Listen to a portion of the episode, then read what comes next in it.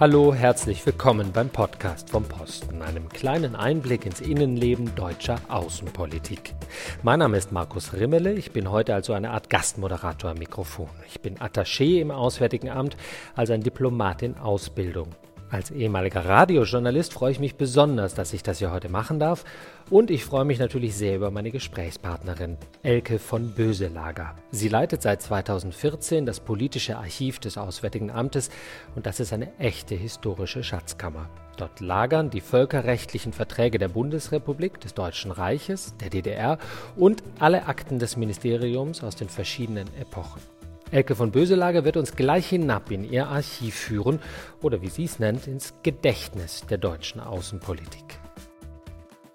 Frau von Böselager, warum ist es wichtig für ein Außenministerium oder für einen Staat wie die Bundesrepublik, so ein Gedächtnis zu haben? Ja, Außenpolitik ist etwas, was in der Regel auf lange Frist angelegt ist. Und die Perspektiven in der Außenpolitik, die lassen sich ohne die Wurzeln gar nicht entwickeln und sich dieser Wurzeln bewusst zu sein oder die Möglichkeit zu haben, da immer mal wieder nachzugucken. Ich glaube, das tut der Außenpolitik gut. Wir reden da gleich nochmal drum, wie sie es auch nutzt, tatsächlich der Außenpolitik. Erst nochmal kurz zum Umfang, damit wir ein Verständnis bekommen, wie groß dieses Archiv ist. Lässt sich das irgendwie in Worte fassen, wenn man jetzt beschreiben will, wie groß dieser Bestand an Akten und Dokumenten ist, den Sie hier verwalten? Die normale Größenordnung, die der Archivar im Grunde genommen zugrunde legt, das sind die Regalmeter. Und wir reden hier schon von Kilometern. Und das sind immerhin über 27 die wir auf drei Ebenen verteilt in den alten Goldtresoren der Reichsbank aufheben. Wahnsinn. Mhm. Und der Schwerpunkt unserer Überlieferung und weshalb wir eigentlich existieren, ist ja, dass wir die Überlieferung der Verträge haben, die Deutschland abgeschlossen hat. Und das sind alleine über 36.000. Also das sind so ein paar Zahlen zum Beeindrucken. Das heißt, wenn wir jetzt mal drüber sprechen, was dann auch sozusagen genau liegt, also Verträge ist ein Teil. Das heißt, ja, das ist der, die Grundlage letztlich. Das mhm. ist die Grundlage. Und äh, man kann aber im Grunde genommen aus der Information, die ein Vertrag bietet, bietet, nicht genug rausholen für die tägliche Arbeit, die wir hier tun, sondern man braucht natürlich schon auch die Information, wie ist es zu diesem Vertrag gekommen, wie sind die Verhandlungen gelaufen, was ist daraufhin passiert, also so dass man letztlich den Aktenzusammenhang rund um einen Vertrag braucht. Und das hat dazu geführt, dass wir die komplette Archivüberlieferung der Außenpolitik hier haben. Äh, wir müssen das so sehen, dass wir 1868 beginnen und seit Deutschem Reich bis heute, da haben wir die ganzen Verträge. Da gehen wir jetzt auch gleich mal runter und schauen uns das genauer an. Sehr gerne. Guten Tag. So, jetzt sehen Sie langsam, wo wir hingehen. Das sind die großen Tresortüren schon. Hier oben ist eine. Und jetzt gehen wir in den eigentlichen Archivbereich, also den Magazinbereich. Kurze Frage zu den Türen. Das hat mich gerade fasziniert. Die sind so dick, wie mein Arm lang ist. Was, was ja. hat es damit aus sich? Ja, ja, ich meine, das waren ja die alten Goldtresore. Und jetzt haben wir hier die Überlieferung zur deutschen Außenpolitik. Ist ja auch ein Schatz. Das war ja das alte Reichsbankgebäude aus den 30er Jahren, ne? Ja. Da habe ich natürlich schon hier auch ein bisschen was ganz Altes. Der Berliner Vertrag, mhm. den haben wir hier. Der Berliner Vertrag wurde 1878 abgeschlossen. Der Hintergrund ist, dass man eine neue Regelung für den Balkan brauchte. Das ist ja wirklich ein wichtiges Dokument. Der Berliner Vertrag vom Berliner Kongress ist das ja der Abschlussvertrag. Ja, ne? ja. Hat ja auch äh, das neue Reich, das Bismarck zusammengezimmert hatte, so ein bisschen auf die Weltbühne gehoben und gleichzeitig äh, haben die Großmächte in sehr imperialistischer Manier sich über die Karte des Balkans gebeugt. Ja, und Sie sehen, das Besondere an diesem Vertrag ist, dass wir hier nicht Papier haben, sondern man, man hört das wenn ich das ein bisschen knicke, das ist Pergament. Das ist wirklich Kuhhaut. Ne? Man sagt, es geht auf keine Kuhhaut, aber hier ist es drauf und es ist bedruckt. Ne? Auf Französisch? Ja, das ist auf Französisch. Ne? Sa Majesté l'Empereur d'Allemagne, Roi de Prusse, Sa Majesté l'Empereur d'Autriche, Roi de Bohème und so weiter. Französisch war eben die Sprache der Diplomatie bis zum Ersten Weltkrieg. So, jetzt kommt die schöne Seite. Gucken Sie, das sind jetzt die Unterschriften. Jetzt muss ich erstmal hier das Vlies wegnehmen. Wir polstern das immer so ein bisschen, damit die Lacksiegel nicht kaputt gehen. Und Sie sehen, das Interessante ist, natürlich ist Bismarck der Erste, der hier unterschrieben hat. Wir sind ja auch diejenigen, die eingeladen haben. Von Bülow ist der äh, Außenminister, Hohenlohe. Dann haben wir Andraschi, das ist der österreichische Außenminister und äh, die ganze Liste runter. Ähm, ja, es ist ein bisschen heikel, dies umzublättern. Jetzt tue ich das mal hier ganz vorsichtig, denn auf der Rückseite ist die zweite Seite der Unterschriften. Das ist ein bisschen ungewöhnlich und es ist natürlich unter restaurativen Gesichtspunkten auch nicht gerade toll, weil wir es nämlich wieder abpolstern müssen, damit es uns nicht kaputt geht. Ja, dann haben wir hier noch eine Sache, die habe ich rausgeholt, weil ich die eigentlich besonders nett finde, denn sie ist immer noch aktuell, obwohl dieser Vertrag schon von 1906 stammt wenn Sie sehen, der heißt Internationaler Funktelegraphenvertrag. Er hat seine Wichtigkeit erlangt dadurch, dass in diesem Vertrag erstmals festgelegt wurde, dass dieses SOS-Signal, dieses Dididit, da, da, da, Didit, was wir ja kennen aus allen möglichen Filmen und so, das wird hier festgelegt als SOS-Signal. Und das Interessante ist, deshalb ist der Vertrag bei uns, diese Konferenz hat in Berlin stattgefunden und Sie sehen hier, dieser Vertrag ist genauso in französischer Sprache. Das mit Französisch änderte sich nach dem Ersten Weltkrieg? Ja, da änderte sich ganz viel. Nicht nur mit dem Sprachregime. Es ist auch so, Sie sehen bei diesen alten Verträgen vor 1914, dass sie einfach prächtig sind. Sie sind prächtig in der Ausprägung. Also sie sind einfach schön, ja. Das ist das äh, Reglement. Ich glaube, das ist im technischen Anhang. Hier haben wir es. Moment. Da sind, also Sie erkennen schon, hier sind diese ganzen Dinge, Punkte die, die Punkte und Striche. Da ist es, da oben, gucken Sie mal, les navires en détresse. Das heißt also die Schiffe, die in Schwierigkeiten sind, font usage du signal suivant. Und dann haben wir eben genau diese drei Punkte, drei Striche, drei Punkte. Seite 10, also man musste schon ein bisschen blättern. Ja, wenn man hier reinkommt, das sieht so ein bisschen feierlich aus mit den sechs Fahnen. Das ist der 2 plus 4 Vertrag, den wir hier ausstellen.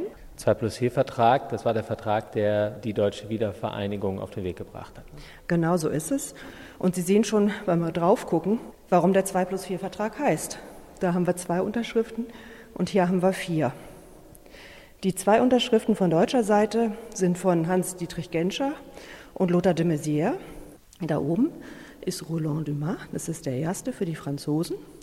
Dann haben wir das, was Sie wahrscheinlich nicht so schnell lesen können, das ist Shevardnadze, das ist der russische Außenminister für das Vereinigte Königreich dort. Und zum Schluss ganz unten die USA, James Baker III. So, ich denke mal, weil wir bei den Verträgen sind, haben wir noch ein bisschen was ganz Modernes. Ich mache jetzt mal einen Riesenschritt und äh, zeige Ihnen etwas, was ich jetzt gerade erst reingekriegt habe, wie man so sagen würde. Sehen Sie, das ist der Aachener Vertrag. Der ist also ganz frisch und Sie sehen natürlich anders als der, den ich Ihnen eben zeigte, der in rotem Samt äh, gebettet ist, ist dieser im Augenblick gar nicht gebettet. Das liegt natürlich daran, dass wir ihn fit gemacht haben für die Digitalisierung. Den wir wollen ihn natürlich hochauflösend äh, digitalisiert haben, damit man hinterher nie das Original mehr angucken muss, das wir jetzt hier sehen, sondern dass man einfach immer dann äh, die digitale Form hat. Ne? Kurze Erklärung, Aachener Vertrag Vertrag zwischen Deutschland und Frankreich ist Anfang des Jahres äh, geschlossen worden als so eine Art Folgevertrag des Élysée-Vertrags. Ne? Genau. Sie sehen das hier auf der ersten Seite, da steht es drauf über die deutsch-französische Zusammenarbeit und Integration. Sie sehen, das Papier ist was Besonderes. Ja, das ist erstmal dicker als das normale Schreibmaschinenpapier, was wir verwenden, und es hat einen blauen Rand. Und das ist das deutsche Vertragspapier. Also alle Verträge, die wir abschließen, da wird dieses deutsche Exemplar immer auf diesem Papier äh, hergestellt. Wer hat denn da unterschrieben? Ja, gucken wir mal. Äh, das ist Angela Merkel und das ist unser Außenminister. Das ist Herr Maas. Das ist natürlich Macron, das kann man einigermaßen erkennen. Liegt denn dieser Vertrag jetzt in dieser Form so auch in Paris? Genau. Auch. Ja, da ist das im Grunde genommen ja auch eine schöne Zeremonie, dass man zwei Exemplare hat, die werden beide unterschrieben und dann werden sie, Sie erinnern sich sicher, dass Sie das schon gesehen haben, in einer sehr feierlichen Art und Weise, dann ist es wie so eine Choreografie, dass man dann aufsteht und sich dann diese Exemplare austauscht. Jetzt machen wir mal eine kleine Besichtigungspause und reden mal über die Brüche in der deutschen Geschichte. Wir hatten ja den Zweiten Weltkrieg. Wie ist es den Akten denn in dieser Zeit ergangen? In Berlin wurde wie alle deutschen Städte sehr stark bombardiert. Äh, wo waren die Akten in der Zeit und wie viel ist auch verschwunden in der Zeit? Ja, das eine ist natürlich, wenn man so einen Aktenbestand hat, der in das 19. Jahrhundert reinreicht, dann sorgt man dafür, dass der nicht kaputt geht. Und das haben auch die Leiter des Archivs gemacht. In der Zeit eben, das war ein Herr Ulrich, der war da sehr, sehr verdienstvoll. Der hat dafür gesorgt, dass also vor den großen Angriffen auf Berlin äh, die Sachen ausgelagert wurden. Ins Umfeld von Berlin, teilweise aber auch wirklich bis weiter weg, also bis in den Harz hinein, in Burgen, Schlösser und äh, Stollen. Und diese sind natürlich dann nach dem Zweiten Weltkrieg von den jeweiligen Alliierten gefunden worden. Also die Sachen, die im Osten lagen, sind von äh, der Sowjetunion gefunden worden, wurden da dort dann auch hin abtransportiert und äh, erst in späteren Jahren dann der DDR zurückgegeben. Das Schicksal der Akten, die in die westlichen Hände fielen, war so, dass erstmal alles, was gefunden wurde, zusammengezogen wurde in Marburg auf dem Schloss. Und von dort wurde es dann abtransportiert nach England, nach Warden Hall. Und dort hat man nicht nur die Akten verfilmt, sondern man brauchte sie auch als Grundlage, um die Anklageschriften für die äh, Nürnberger Prozesse fertig zu machen. Also da hat man damit gearbeitet. Ja, das ist noch nicht äh, ganz zu Ende mit dem Schicksal. Jetzt sind sie erstmal in Wortenhall, die Akten. Wie kommen sie wieder zurück? Wir haben seit 51 wieder ein Auswärtiges Amt, was in Bonn residiert, aber wir haben keine einzige Akte gehabt. Und die Rückgabe der Akten hat sich also in den 50er Jahren hingezogen. Schließlich sind wir dann Ende der 50er Jahre so weit, dass alles wieder zurückgekommen ist.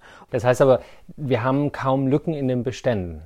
Naja, wir haben schon Lücken in den Beständen durch die Dinge, die noch nicht zurückgegeben worden sind. Also es ist, ich vermute durchaus noch, dass Akten sich im äh, russischen Bereich befinden. Ich konnte noch nicht so richtig feststellen, wo sie denn genau lagern.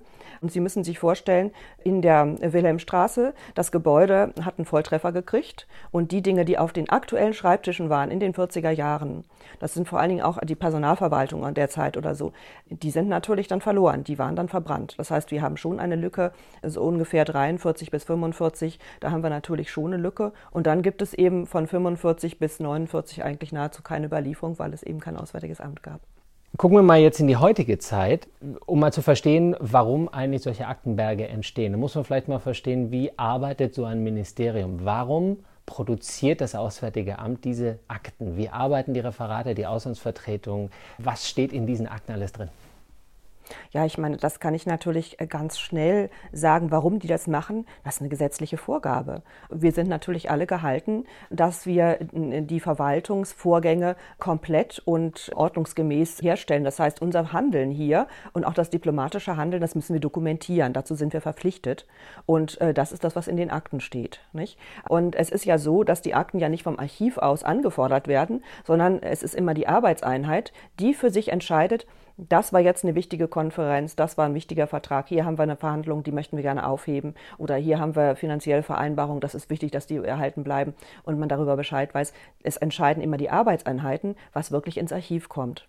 Und erst im zweiten, im Nachklapp, und zwar mit einem Abstand von ungefähr 30 Jahren, da guckt dann der Archivar drauf und sagt, ja, jetzt haben sie sich gut überlegt, das heben wir auf oder ach, nochmal so eine Kostenabrechnung, da haben wir schon so viele von, das können wir jetzt mal lassen, wir nehmen nur eins, damit wir wissen, wie es gelaufen ist, die anderen können wir äh, kassieren. Und so ist das für uns eben ganz gut. Wir sind ja alle Historiker, wir haben alle sozusagen den historischen Hintergrund und wir sind natürlich, viele von uns schon sehr lange hier am Auswärtigen Amt und wissen, was dieses Haus auch braucht. Das ist auch eine Entscheidung, die wir eben fällen, dass wir sagen, wir brauchen jetzt nicht nur einfach einen historischen Kontext, den wir befüllen, sondern ich habe immer mit in der Überlegung, was braucht dieses Haus vielleicht in der Zukunft. Das heißt, das, was ich an Arbeit leiste, ist immer auf die Zukunft dieses Hauses auch ausgerichtet, dass ich sage, die müssen das und das und das muss, das muss vorhanden sein, damit man darüber Bescheid weiß.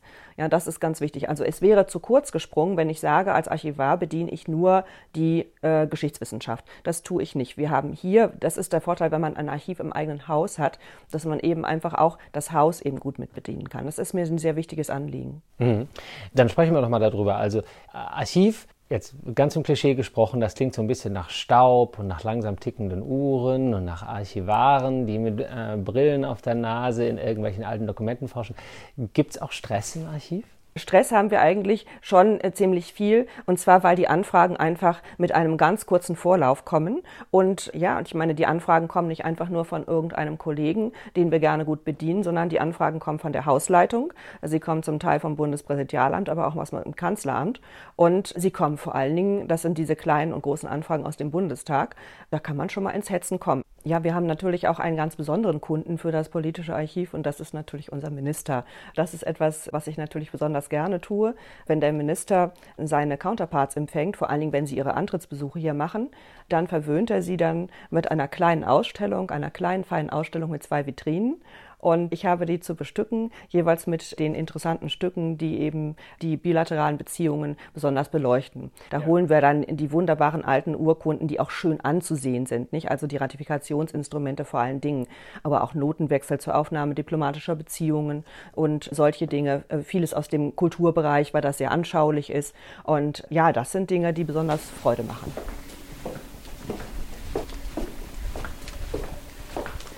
So, jetzt sind wir hier drin.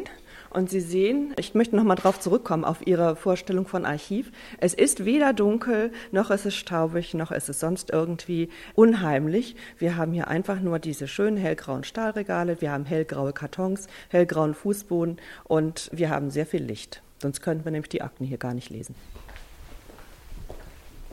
Ja, wir haben hier noch ein Exemplar, das habe ich äh, rausgesucht, weil es so ein bisschen was Besonderes ist, 1898, der Betreff, Akta betreffend den Sultan von Johore. Hier ist es. Das ist ein Stück, das sieht eigentlich gar nicht so spektakulär aus, es ist aber sehr schön geschrieben, die deutsche Kurrentschrift ganz ordentlich, wunderbar mit einer Feder. Ich sehe sowas gerne, wenn das so schöne Schriften sind. Ich zitiere ihn mal. Eurer kaiserlichen und königlichen Majestät verfehle ich nicht, aller untertänigst zu melden, dass der Chef allerhöchst dero Marine-Kabinetts mir von der Anregung Mitteilung gemacht hat, die an Eure Majestät von Seiten seiner königlichen Hoheit des Prinzen Heinrich wegen Dekorierung des Sultans von Johore mit dem Kronenorden erster Klasse gelangt ist. Sie sehen, das umfasst schon eine ganze Seite, was ich jetzt vorgelesen ich, habe. Ich habe kein Wort verstanden. Was steht so, äh, es geht darum, dass man dem Sultan von Johore einen Orden verleihen möchte. Und das geht jetzt eben sozusagen durch die Bürokratie. Es geht noch weiter. Eurer Majestät wage ich, in tiefster Ehrfurcht anheimzustellen, durch huldreiche Randverfügung, mir in Gnaden erkennen geben zu wollen, ob Eurer Majestät in Aussicht zu nehmen geruhen, der Anregung Folge zu geben und im Fall allerhöchst dero Geneigtheit ob wegen der Frage dieser Ordensverleihung zunächst vielleicht noch bei der englischen Regierung angefragt werden soll. Wichtig ist an diesem Text eigentlich nur, es soll ein Orden vergeben werden und der Kaiser muss zustimmen. Ja, das ist diese Randverfügung, die erbeten wird. Die Randverfügung haben wir hier auch drauf, auf der ersten Seite ganz oben. Und Sie sehen, es ist mit Bleistift geschrieben. Der Kaiser schrieb mit Bleistift. Kaiser Wilhelm II., ne? Kaiser Wilhelm II. Ich lese es Ihnen vor. Der schreibt nämlich einfach zu dem ganzen Vorgang ich habe eigentlich keine Lust. Und das ist so köstlich, weil es einfach so schön ist, dass jemand so einen ganz normalen Verwaltungsvorgang wie eine Ordensverleihung letztlich mit so einem schönen Spruch richtig blockiert. So, das hier ist ein besonderes Stück. Und zwar ist das hier die Thronbesteigung des chinesischen Kaisers, des letzten eben von Puji, am 22.01.1909. Und er teilt natürlich allen, die wichtig sind, dazu gehört natürlich der deutsche Kaiser auch, mit, dass er jetzt den Himmelsthron bestiegen hat. Nicht? Also er sagt dann, Majestät, noch minderjährig werden wir den Himmelsthron besteigen, die kaiserlichen Insignien empfangen und die Herrschaft antreten. Das ist die Übersetzung des ersten Paragraphen und gucken Sie mal, wie wunderbar das aussieht. Mhm. Also wenn ich das so ein bisschen bewege im Licht, sehen Sie, das ist also richtig goldenes Stickgarn. Es glänzt richtig. Der Drache, der guckt einen an mit feurigen Augen und rundherum sind äh, wunderschöne Stickereien. Das ist also quasi eine Art Handarbeit, die hier als Deckel gemacht worden ist. Das, das kaiserliche Gelb des, der chinesischen Kaiser. Ja, und das kaiserliche Gelb setzt sich eben auch in dem Papier fort, auf dem die Urkunde selber, das heißt im Grunde ist es eigentlich nichts weiter als ein Brief, eine Mitteilung. Wir sehen, es hat eine ganz besondere Form, das sehen Sie nur, wenn ich es anhebe. Es ist ein Leporello. Das ist eine ganz ungewöhnliche Form für eine Urkunde. Das ist, ich glaube, wir haben nur aus dem chinesischen Bereich solche Urkunden. Dies ist aber das schönste Stück. Ja, ich habe bisher Ihnen eigentlich nur so ganz schöne Sachen gezeigt. Wir haben aber auch die Zeit 33 bis 45 und da gibt es nicht nur so schöne Sachen. Sie wissen natürlich, wir haben das Wannsee-Protokoll bei uns. Wannsee-Konferenz, bei, der, die, bei der, der der Holocaust sozusagen organisatorisch vorbereitet wurde. Ja, und da war der Unterstaatssekretär Luther aus diesem Haus, aus dem Auswärtigen Amt mit dabei und dessen Exemplar ist äh, 1947 wieder aufgetaucht und das haben wir. Und ja, ich meine, Hitler-Stalin-Pakt haben wir natürlich hier auch liegen und Ähm, ja, es sind schlimme Sachen. Ich muss sagen, ich war eine Zeit lang zuständig für diesen Aktenbereich, als ich junge Archivarin war und angefangen habe im Auswärtigen Amt 1991. Und ich hatte damals die Stelle in Bergen-Belsen, die aufgebaut wurde als Gedenkstätte, äh, zu unterstützen, musste Akten raussuchen, die man dort dann in Kopie hingeben konnte. Ja, das ist mir schon sehr schwer gefallen. Man kann das nicht einfach abschalten. Also das sind nicht einfach Archivalien wie alle anderen. Aus dem Papier sprechen dann doch Schicksale. Ja, und das Schlimme ist dadurch, dass es eben auf Papier steht und in einer Akte. Ich finde, das macht es noch doppelt schlimm, dass das Grauen verwaltet wurde. Also das, äh, das ist so authentisch und diese Authentizität, das ist etwas, was einen wirklich unter die Haut kriegt.